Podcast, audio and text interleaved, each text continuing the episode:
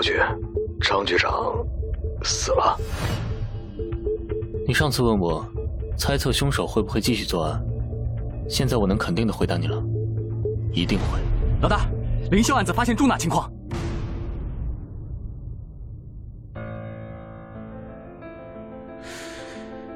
凶手，你到底在哪儿呢？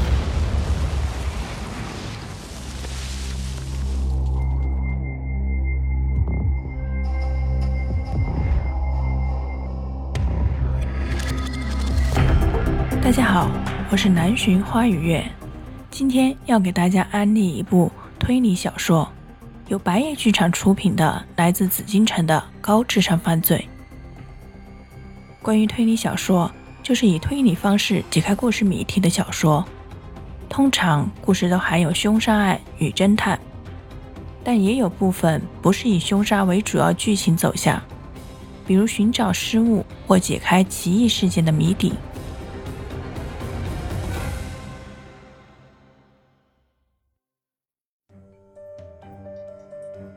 对于推理小说，我了解到，按照类型分为两大类，以福尔摩斯为代表，属于物证推理类，其特点为专注于犯罪现场的物证搜集与搜索，和破解犯人挖空心思所布置的物理或化学轨迹，以推论出犯人的犯罪手法，并以此找出犯人，而这也是一般推理小说的主要类型。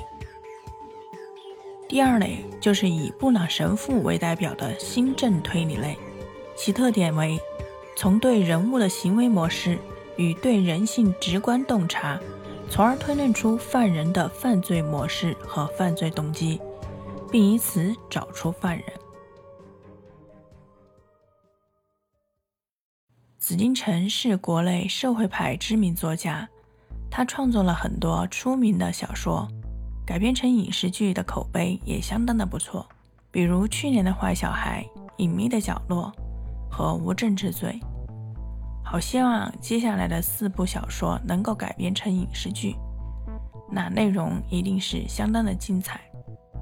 高智商犯罪系列推理小说一共有四部：《逻辑王子的演绎》《化工女王的逆袭》《物理教师的时空轨迹》《死神代言人》。《高智商犯罪》一书是紫禁城所著的国内首部反类型罪案小说。紫禁城是一个有态度的推理作家，二零一二年天涯文学十大作者和十佳作品双榜榜首，已出版《少年股神》《资本对决》《禁忌之地》。在尝试了多种题材过后，于二零一二年的六月推出了《高智商犯罪》。系列推理小说四部，轰动了国内外的推理界。当我听完这部小说过后，唯一的感觉就是完美。这就是我看完这部小说，然后听完这部小说最大的体会。我想，和我有这样感觉的人不止我一个。在听这部小说之前，就看到了很多网友这样的评论。说这样完美的犯罪小说，完整的链条齿齿相扣，找不到一丝的破绽，让人不得不佩服主人公超高的逻辑。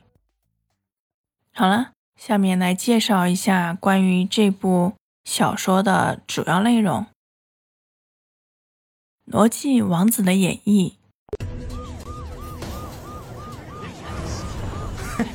杀够局长一十五，局长不够，科长补。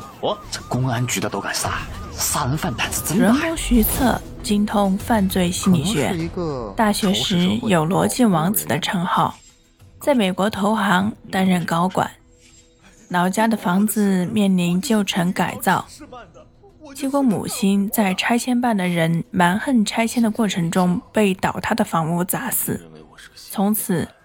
徐策开始精心策划了一系列的报复行为，让所有人无法找到破绽。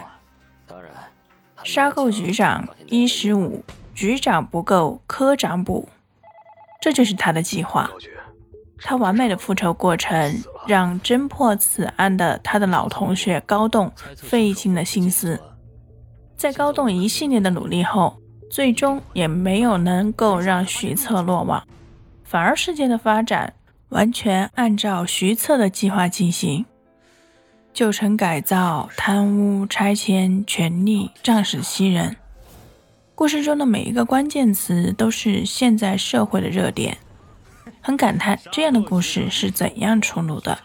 在写这样的故事的时候，紫禁城是需要多么大的勇气？第一次为作者的处境而感到担忧。严格的说，这部书应该不是看出来的，而是听出来的。